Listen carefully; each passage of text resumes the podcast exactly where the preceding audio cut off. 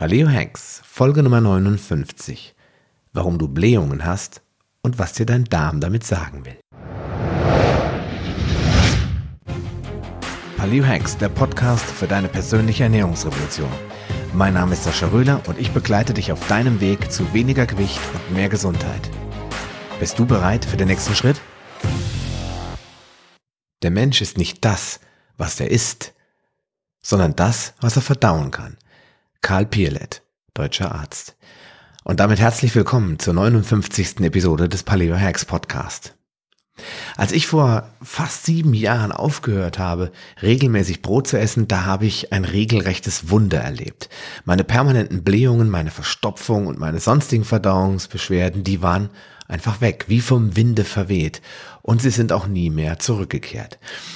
Naja, niemals würde ich jetzt nicht sagen, aber zumindestens nur noch selten. Und zwar immer dann, wenn ich über die Stränge geschlagen und einfach zu viel Ungesundes gegessen habe.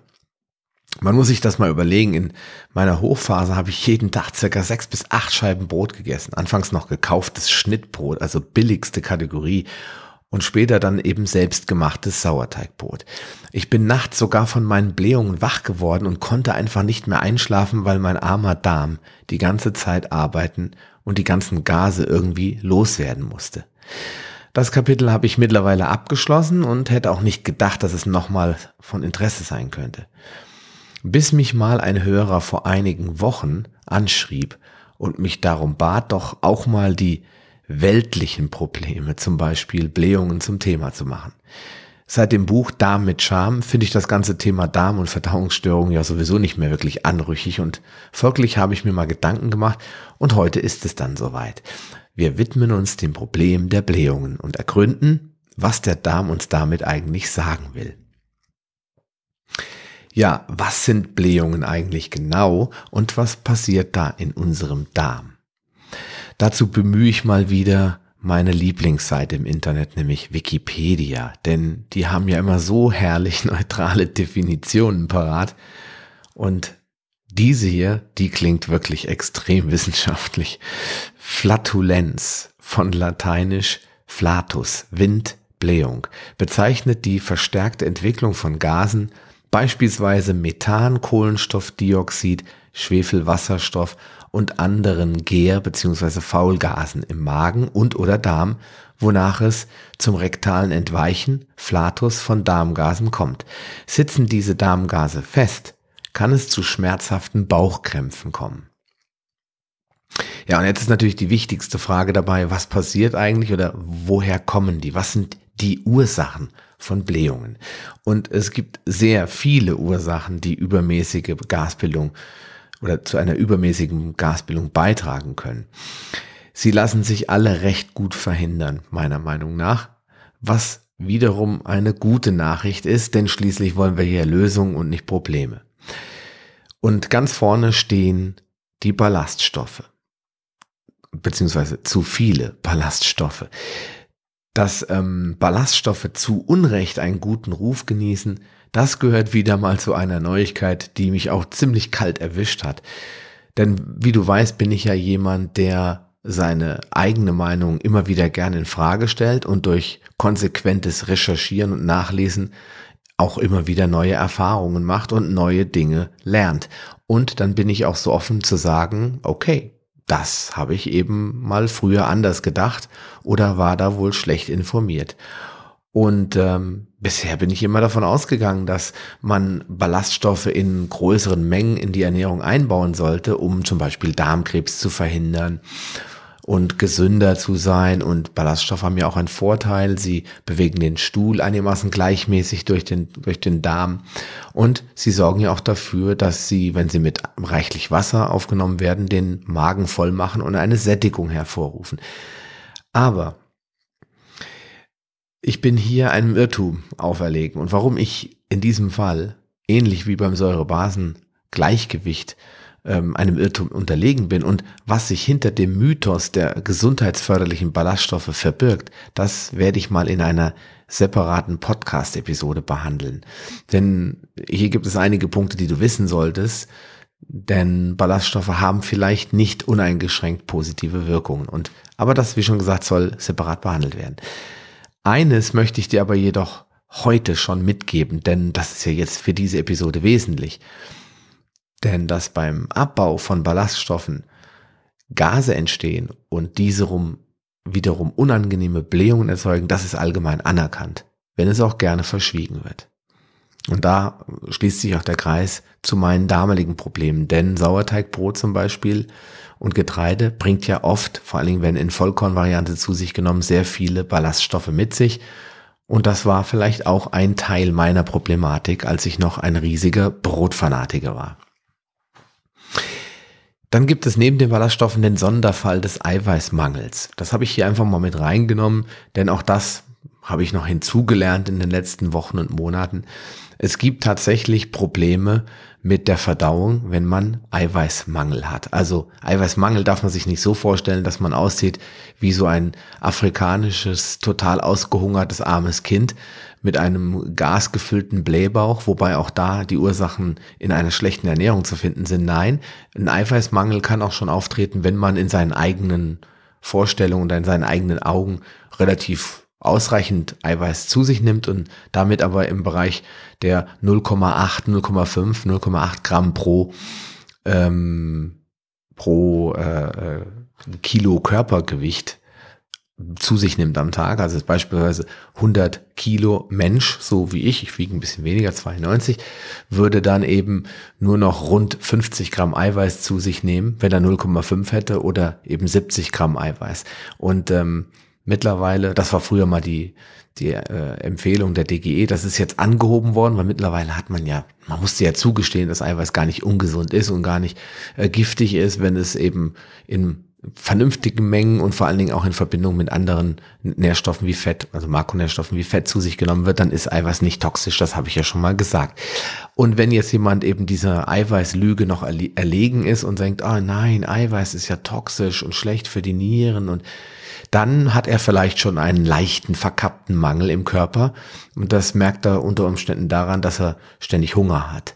Und ähm, weil durch Hunger sagt der Körper, mir fehlt noch was. Die meisten Leute stopfen sich dann aber leider immer das Falsche rein und stellen nicht fest, dass äh, sie sich wohler fühlen, sondern eher aufgeblähter und, und ja, Völlegefühle haben etc. Aber auch das jetzt nur am Rande. Dieser Eiweißmangel hat aber das folgende Problem, denn viele Enzyme im Körper, sehr viele Botenstoffe, sehr viele äh, anderen wichtigen Stoffe werden durch Eiweiß produziert oder benötigen Eiweiß, um hergestellt zu werden. Neben den Verdauungsenzymen sind das zum Beispiel eben auch Serotonin. Aber dann kann man zum Beispiel schlecht schlafen.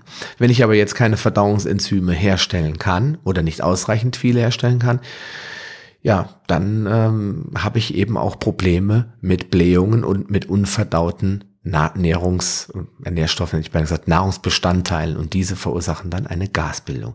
Also Hast du zum Beispiel Verdauungsprobleme, dann kann neben der ähm, übermäßigen Ballaststoffzufuhr eben an Punkt zwei auch der spezielle Fall Eiweißmangel daran schuld sein. Dann sind wir bei den Hülsenfrüchten. Das, da gibt es ja diesen bekannten Spruch, jedes Böhnchen macht ein Tönchen. Und wer hat das noch nicht gehört? Aber was die meisten für eine lustige Metapher halten, ich im Übrigen auch vor noch ein paar Jahren, deutet eigentlich auf ein kapitales Verdauungsproblem hin. In der Paleowelt sind die Hülsenfrüchte ja ohnehin tabu, denn sie enthalten Lektine und Phytinsäure, die für sich gesehen ja schon schädlich genug für die Gesundheit und insbesondere für den Darm sind. Doch die eigentlichen Blähungen, die werden durch die unverdaulichen Mehrfachzucker verursacht. Und diese Mehrfach, Mehrfachzucker, die verbinden sich gerne mit den Eiweißbaustoffen, die oder Eiweißbestandteilen, den Proteinen in den Hülsenfrüchten. Und da diese unverdaulichen Mehrfachzucker eben nicht aufgenommen werden können, dann werden sie halt eben vom Dünndarm direkt in den Dickdarm verfrachtet. Und dort vom Dickdarm oder von den im Dickdarm lebenden Bakterien zersetzt. Dabei entstehen unangenehme Gase. Wenn man dem entgegenwirken will, dann kann man das Ganze ein wenig reduzieren mit einer Portion Kümmel. Das hat vielleicht der eine oder andere sogar schon mal gehört, dass Kümmel Blähungen eben bekämpfen kann. Ja, dann, wenn wir die Hülsenfrüchte ausgeklammert haben, dann haben wir noch Enzymstopper. Das ist jetzt zwar kein Lebensmittel per se, aber es gibt zwei Arten von Enzymstoppern, die Probleme verursachen. Und zwar habe ich schon mal von denen gesprochen, denn sie gehören auch zu den Antinährstoffen. Alpha-Amylasehämmer zum Beispiel. Die finden sich hauptsächlich in Getreide und Hülsenfrüchten. Wozu braucht man Amylasen? Amylasen, das sind ähm, Enzyme, die im Speichel zum Beispiel vom Körper erzeugt werden. In dem Moment, wo du anfängst zu kauen, werden schon die ersten Amylasen im Speichel dem Nahrungsmittel, dem Nahrungsbrei, den du zerkaust in deinem Mund beigemischt und auf dem Weg runter in den Magen, ja, nehmen sie halt äh, Nahrungsbrei mit begleiten ihn. Sie sind dann quasi, gehen per Tremper oder per Anhalter mit runter in den Darm und den Magendarm, in den Verdauungstrakt quasi. Und ähm, Dort im Dünndarm werden zusätzlich von der, Beisch, äh, von der Bauchspeicheldrüse, oi, oi, oi, von der Bauchspeicheldrüse werden zusätzlich Amylasen hinzugefügt, die auch wieder helfen, die komplexen Kohlenhydrate, zum Beispiel Stärke, in einzelne Glukosebausteine zu zerlegen. Und wird jetzt dieser Prozess gestört oder gar blockiert wird, dann gelangen diese unvollständig verdauten Kohlenhydrate als Abfall, weil der Dünndarm betrachtet alles als Abfall, was er nicht verdauen kann, in den Dickdarm. Und dort jubeln dann die Dickdarmbakterien. Sie schreien quasi Futter. Und sie fangen an, diesen Abfall zu zerlegen. Denn das soll ja nicht durch den Körper wandern unbehandelt und würde in dem Fall auch zu sehr, sehr vielen schmerzhaften Prozessen führen. Also wird das Ganze zerlegt von den Darmbakterien, die verdauen das, die haben auch wieder einen eigenen Stuhl, den sie aussondern, weil auch Bakterien müssen ja in irgendeiner Form zur Toilette gehen, hätte ich beinahe gesagt, aber diese Stuhlerzeugnisse der Darmbakterien, die erzeugen dann natürlich Säuren und wiederum Gase. Da haben wir sie wieder, Gase, Blähungen. Dann haben wir noch Enzymstopper, nämlich auch die von mir schon erwähnten Proteasehämmer. Das sind wiederum ähm, Antinährstoffe, die hauptsächlich in Soja und anderen Hülsenfrüchten, aber auch, und das war für mich auch neu, in gewissen Mengen in Sonnenblumenkernen zu finden sind. Diese Proteasen, wenn die ähm, im Körper erzeugt werden, dann dienen sie der Aufspaltung von Proteinen in einzelne Aminosäuren oder Aminosäurebausteine. Und auch da gilt, wenn das blockiert oder verhindert wird oder eingeschränkt wird zumindestens, dann gelangen teilweise unvollständig verdaute Proteine oder Eiweißkomponenten als Abfall vom Dünn in den Dickdarm. Und die dortige Zersetzung durch die Darmbakterien, die vollzieht sich wiederum mit den negativen Begleiterscheinungen, also übel riechenden Gasen, aber eben auch noch Fäulnis. Das ist ein Sonderfall, wenn Protea, also Proteine unverdaut in den Dickdarm kommen und werden dort zersetzt, dann entstehen außerdem noch Fäulnis-Endprodukte und das ist zusätzlich schädlich für den Darm. Dann haben wir noch einen ganz kleinen Sonderfall, das sind die Hefepilze. Also ich kann ehrlich gesagt im Moment wissenschaftlich noch nicht richtig nachvollziehen und nachweisen, ob eine Hefepilzbesiedlung des Darms im Übermaß auch zustande kommt durch den Genuss von hefereich, hefereichen Produkten, wie zum Beispiel Hefezopf, äh, Pizza, äh, Bäckereiprodukte, die eben mit Hefe angereichert wurden, ähm, wie auch immer. Das kann ich jetzt deswegen einfach nur so stehen lassen. Ich vermute, es hängt damit zusammen. Es kann aber auch sein, dass Hefepilze auf andere Art und Weise sich im Darm ansiedeln und dort äh, im Übermaß irgendwann vorhanden sind. Und wenn das der Fall ist, dann können sie eine ganz besondere Problematik darstellen, denn wenn sich davon einfach zu viel im Darm tummeln, dann fangen diese auch irgendwann an, die Kohlenhydrate, die ganz normalen Kohlenhydrate, die du zu dir nimmst, nicht mal ungesunde, zum Beispiel stinknormales Gemüse oder ich sag mal ein, ein äh, Stück Schokolade, wo auch Zucker drinne ist, diese ganzen Kohlenhydrate können dann von den Hefepilzen umgewandelt werden. Dieser Vergärungsprozess zu Alkohol ist ein ganz normaler Prozess, denn das wird ja auch bei der Bier- oder Alkoholherstellung in anderen Bereichen umgesetzt und genau so getan. Nur das spielt sich dann im eigenen Darm ab und da kann man sich vorstellen, ist es nicht so angenehm. Dann hierbei entstehen nochmal zusätzlich Säuren und Gase und zum Teil giftige Substanzen wie zum Beispiel Fuselalkohol. Klingt lustig, ist es aber nicht. Indol und Skatol. Wer das wissen will, was sich da genau hinter verbirgt, bitte einfach mal nachgoogeln.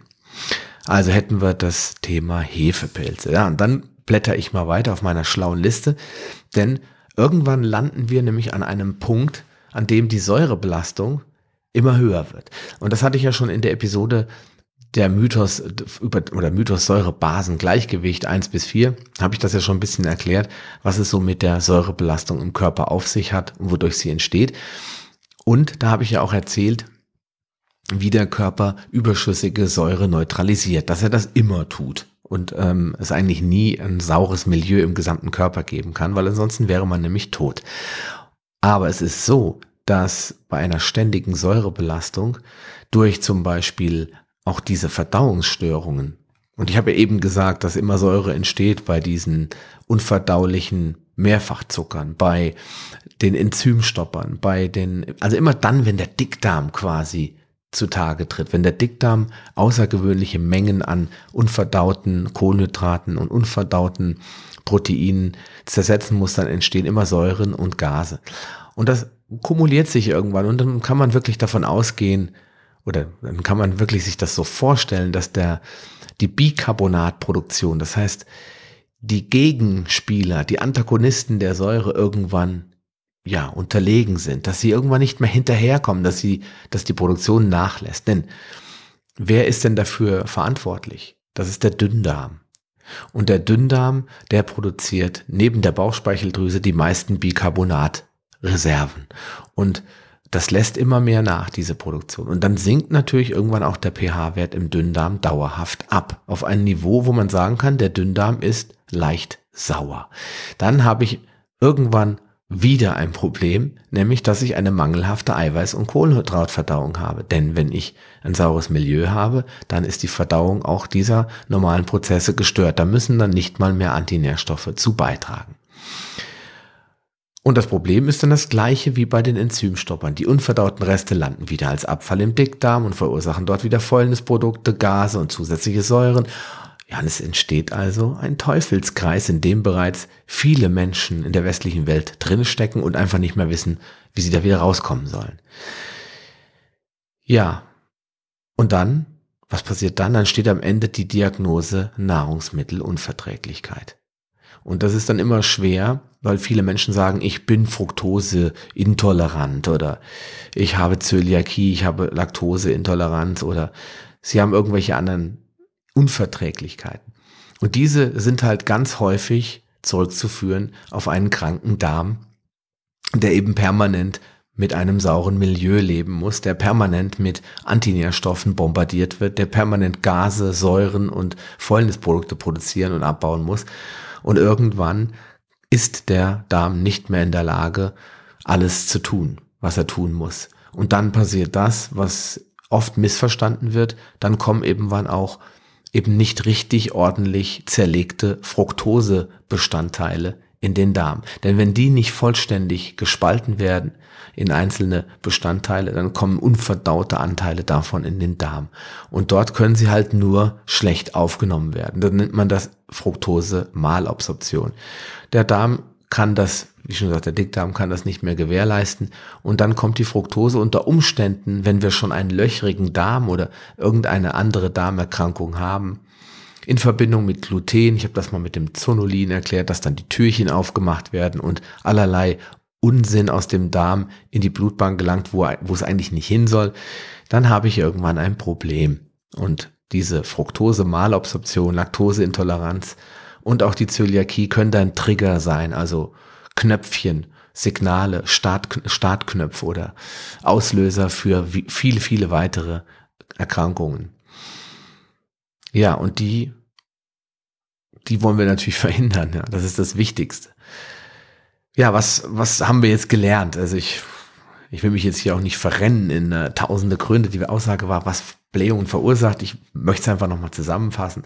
Wir haben ähm, die Ballaststoffe als Übeltäter, da diese beim Abbau der Ballaststoffe eben Gase entstehen. Wir haben den Eiweißmangel, denn wenn ich kein Eiweiß zu mir nehme, können keine Verdauungsenzyme produziert werden und dann wird die Verdauung gestört. Dann haben wir die Hülsenfrüchte, die eben durch ihre Bestandteile, zum Beispiel hauptsächlich unverdauliche Mehrfachzucker für Blähungen sorgen. Und dann haben wir die Enzymstopper, also die Amylasehämmer, die Proteasehämmer, die auf der einen Seite die Verdauung von Kohlenhydraten blockieren, äh, gleich Gasproduktion, Säureproduktion oder die Zerlegung von Protein in Aminosäurebausteine verhindern und auch da wieder entstehen Gasesäuren und Fäulnisendprodukte.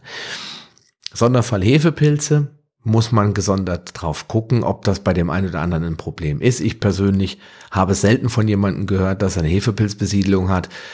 Bei den Leuten würde ich eher von Einzelfällen sprechen, aber ich bin jetzt auch nicht in der medizinischen Forschung unterwegs und kenne jetzt die Statistiken, Statistiken, wie viele Menschen davon befallen sind. Ja, und dann haben wir durch die ständige Säurebelastung irgendwann ein kapitales Darmproblem, denn die Darmschleimhaut wird zerstört, die ähm, Ernährungs, äh, die, die Nahrungs- oder Nährstoffaufnahme wird behindert und am Ende steht dann vielleicht eine Unverträglichkeit und darüber hinaus weitere Folgeerkrankungen wie Colitis ulcerosa, Divertikulitis, Morbus Crohn und so weiter und so fort. Ja, und jetzt die Frage natürlich an dich, und die stellst du dir natürlich selbst, eigentlich stellst du mir jetzt mal so virtuell gesagt, oder die Frage, was kannst du jetzt tun, um das zu verhindern? Ich meine, ich habe das ja schon oft genug gesagt. Am besten ist natürlich, die Nahrungsmittel wegzulassen, zumindest 80 bis 90 Prozent der Zeit. Aber wenn es jetzt mal beim Kollegen oder bei Freunden äh, ein ordentliches Chili gibt, dann ähm, ja, wirst du davon nicht krank, wenn du das mal isst. Wenn du selbst eingreifen kannst in die Herstellung und Zubereitung der Nahrungsmittel, dann gibt es so ein paar Dinge, die du tun kannst. Denn du kannst ähm, darauf achten, dass du A, erstmal generell eine gute Nährstoffversorgung hast. Denn wenn du ausreichend gesunde Fette, ausreichend ähm, Vitamine, Mineralstoffe und vor allen Dingen Proteine zu dir nimmst, dann hast du eben schon mal keine Mangelerscheinung. Das heißt, dein Körper ist fit und kann mit Antinährstoffen in geringem Maße umgehen. Du hast also eine solide Basis. Von da aus kannst du weitergehen und sagen, okay, wenn ich jetzt solche Produkte, die Antinährstoffe enthalten, essen möchte, im Ausnahmefall, dann schäle ich diese erstmal. Das gilt zum Beispiel für Kartoffeln. Das gilt vielleicht auch für andere schälbare Produkte, die Antinährstoffe beinhalten. Wenn du sie nicht schälen kannst, dann kaufst du sie geschält. Also zum Beispiel lieber weiße Körner verwenden und polierten Reis verwenden, denn da sind die Antinährstoffe ja hauptsächlich in der Schale nicht mehr da. Dann kannst du bei den Hülsenfrüchten, die man in der Regel ich weiß gar nicht. kann man die geschält kaufen? Ähm, wenn man sie geschält kaufen kann, sollte man es tun. Aber die kann man ja selbst so kaufen. Also so, dass sie noch hart und völlig frisch sind. Dann sollte man sie natürlich einweichen. Und da gibt es dann verschiedene Hinweise. Ich sage immer, sechs bis zwölf Stunden sollten die schon eingeweicht werden. Anschließend schüttet man natürlich das Wasser weg, weil das enthält ja den ganzen Dreck. Und nun kocht man sie ausreichend bei den meisten Hülsenfrüchten gibt es eine ausführliche Anleitung auf der Verpackung, wie lange man sie kochen sollte. Ich sag mal, so lange wie möglich. Zwischen, bei Linsen sind es glaube ich so 30 Minuten, aber bei verschiedenen anderen äh, Hülsenfrüchten sollte man vielleicht sogar länger kochen, zwei Stunden. Also schälen, einweichen, kochen. Bei Kartoffeln ist zusätzlich darauf zu achten, dass die Lagerung gut war. Das heißt unter 6 Grad, denn dann keimen sie nicht dann trocken und natürlich dunkel. Und auch hier gilt zwingend schälen, grüne Stellen entfernen und gekeimte Kartoffeln restlos entfernen. Denn was da durch den Keim in die Kartoffel gekommen ist, das möchtest du nicht mehr essen. Ansonsten heißt es seltener genießen, wie schon ganz am Anfang gesagt, 80 bis 90 Prozent der Fälle lieber meiden. Ja, was will uns nun unser Darm sagen? Was will dir dein Darm sagen, wenn du Blähungen hast?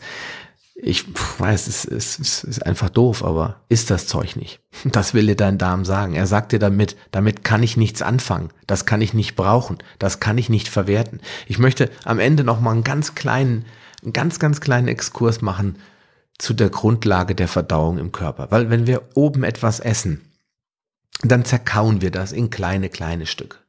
Wenn wir das schon nicht tun, haben wir das folgende Problem. Alles, was der Magen, der dann in der Kette an Platz zwei steht, dann nicht ausreichend zerkleinern kann, das wird der Dünndarm gar nicht weiter behandeln. Also oben schlecht gekaut, kommt unten unter Umständen als Abfall im Dickdarm an. Das heißt, es fängt schon oben an. Die Vorverdauung beginnt im Mund. Kauen, kauen, Kauen. Erstens mal wird man schneller satt, weil die Zeit langsamer vorbeigeht. Außerdem lässt es sich besser verdauen, es liegt nicht schwer im Magen, deswegen fängt es im Mund an mit dem Kauen. Was im Dünndarm ist, das dient der Nährstoffaufnahme. Der Dünndarm ist nichts anderes als ein Aussaugeorgan, ein in Einzelteil Zerlegungsmaschine. Er soll nichts anderes machen als Nährstoffe aus dem Nahrungsbrei rausholen, über die Darmschleimhaut resorbieren und die Nährstoffe ins Blut transportieren. Ja, alles, was er dann nicht verdauen kann, und das sind meistens eben nur pflanzliche Bestandteile oder vielleicht wenige unverdauliche Bestandteile in tierischen Produkten, aber das meiste, was wir an tierischen Produkten zu uns nehmen, ist zu 95 bis 98 Prozent verdaulich. So bleiben nur wenige Prozente, die letztendlich als Abfall im Dickdarm landen. Bei den pflanzlichen Stoffen ist es so, dass nur 70, 72 bis maximal, ich glaube 78 Prozent aller Pflanzenbestandteile verdaulich sind und der Rest landet zwangsläufig als Abfall im Dickdarm. Also Dünndarm ist das Nährstoffaufnahmeorgan. Der Dickdarm bekommt jetzt alles das, was der Dünndarm nicht mehr gebrauchen konnte und als Abfall deklariert hat. Und damit sich das besser kompostieren lässt, also ich sag mal besser raustransportieren lässt, muss der Dickdarm auch noch arbeiten. Und das macht er, indem er Bakterien einsetzt zur Zersetzung. Das heißt, der Müll wird quasi verwertet, zerlegt, zerkleinert. Und diese kleinen Bakterien, deswegen sind sie auch so wichtig, die zerlegen alles in kleine Portionen. Die Reste, das ist dann der Stuhl. Außerdem hat er die Aufgabe, das Wasser rück zu resorbieren. Deswegen wird der Stuhl auch irgendwann fest. Alles, was dann am Nahrungsbrei noch mit Wasser angereichert ist, wird ausgesaugt, so dass am Ende quasi ein fester Stuhl übrig bleibt. Das Wasser wird von der Darmschleimhaut aufgenommen und wird wieder dem Wasserkreislauf des Körpers zugeführt. Also haben wir am Ende nur noch Abfall und den lassen wir dann in der Toilette. Und dementsprechend wenn der Darm mehr Müll produzieren muss, ist das ein klares Signal, dass du weniger Müll essen solltest. Ja, in diesem Sinne, wenn du unter Blähungen leidest, hoffe ich, dass du ein paar ja, wichtige Tipps mitnehmen konntest. Ähm, nicht nur bei Blähungen, ich konnte jetzt nur nicht fünf äh, Symptome erwähnen in dem Titel, sondern natürlich auch bei Krämpfen, bei Verdauungsbeschwerden wie Durchfall etc. Also alles, wo dein Darm dir ein Signal oben in die Zentrale schickt und sagt, hey, was machst du da eigentlich? Das sollte dir zu denken geben. Ich hoffe, dass dir diese Tipps hier ein bisschen helfen, das in Zukunft besser in den Griff zu kriegen und vielleicht sogar, ja, für diesem Problem für immer Goodbye zu sagen. In diesem Sinne, ich hoffe, du konntest was mitnehmen, wünsche dir alles Gute, einen gesunden Darm. Bis demnächst. Mach's gut, dein Sascha Röhler. Schön, dass du dran geblieben bist. Auf paleohacks.com findest du weitere nützliche Informationen, die dir helfen, deine Ziele zu erreichen. Zum Beispiel Rezepte, Buchtipps und vieles mehr. Wenn dir dieser Podcast gefallen hat und du etwas für dich mitnehmen konntest, dann erzähle deinen Freunden davon und leite ihnen den Link zum Podcast weiter. Ich freue mich, dich bei einer der nächsten Folgen wieder begrüßen zu dürfen und wünsche dir viel Erfolg bei der Umsetzung deiner persönlichen Ziele. Bleib gesund, dein Sascha Röhler.